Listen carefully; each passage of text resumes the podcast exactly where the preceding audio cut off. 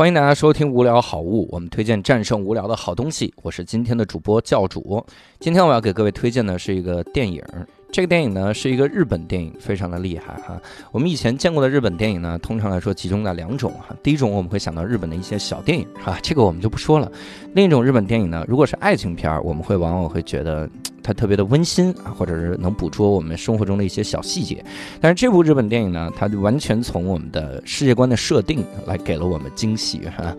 就是我们也知道，日本是一个很中二、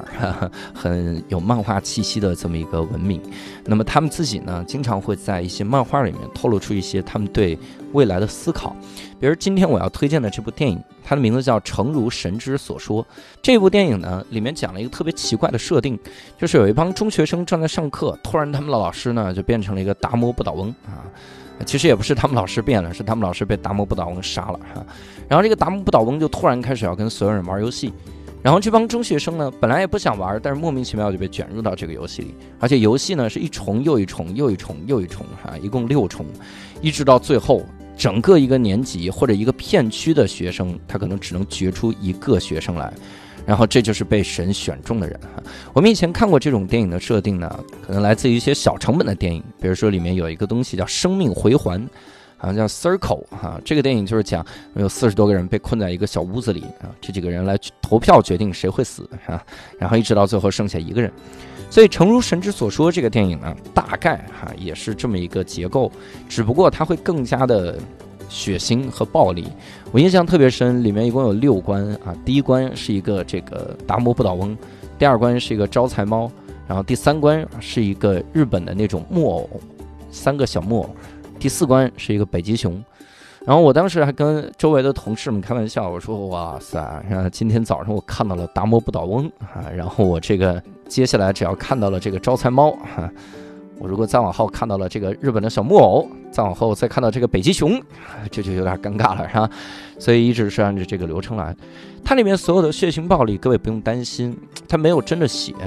就是你这个血出来之后呢，它会以很巧妙的方式来处理，并且这个电影最厉害的点就在于它是一个漫改的电影，本身的那个漫画呢拍的特别的好，然后漫画还画了第二部，就是第一部赢了的这个主角，第二部 又一次参赛。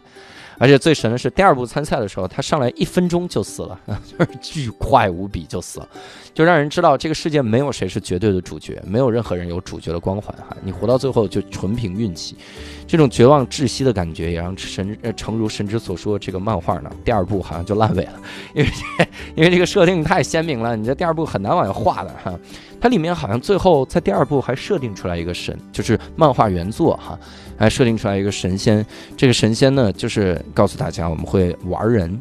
所以呢，这部电影也推荐各位去看看。实际上，日本在这几年经常会推出这种。莫名其妙就要杀中学生的电影，不知道他们是怎么想的哈？可能也是饱受这个觉得中学生太弱了，是不是中二哈？你看最早的大逃杀是这样的，然后诚如神之所说也是这样的。前两年还有一部是什么来着？也是杀中学生，而且那一部更更刺激。就是它那个视觉效果会特别的吓人，比如一个巴士走着走着，然后突然一阵秋风刮过，哈，那么这个公车上有一个女孩，她正低头捡一个东西，结果就她没事儿，所有人脑袋都被削掉了，车顶都被削掉了，哈？以前讲过这么一个奇怪的电影，我有点忘了那个名字了。如果你知道的话，可以在评论区跟我们来聊一聊。OK，这就是我今天要给各位推荐的电影。如果你喜欢我们的节目呢，请转发分享给更多的人。我们下次再会。